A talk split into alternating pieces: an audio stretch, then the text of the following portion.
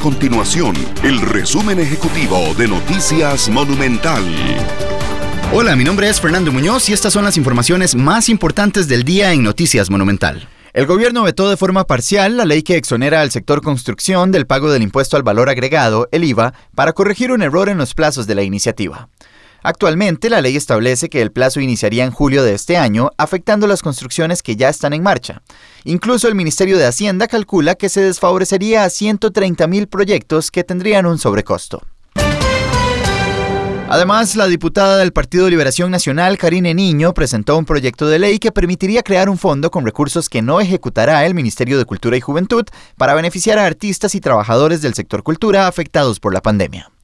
Según explicó la congresista, se crearía un plan que deberá establecer mecanismos que permitan apoyar a las personas beneficiarias y promover la iniciativa privada para el progreso artístico nacional.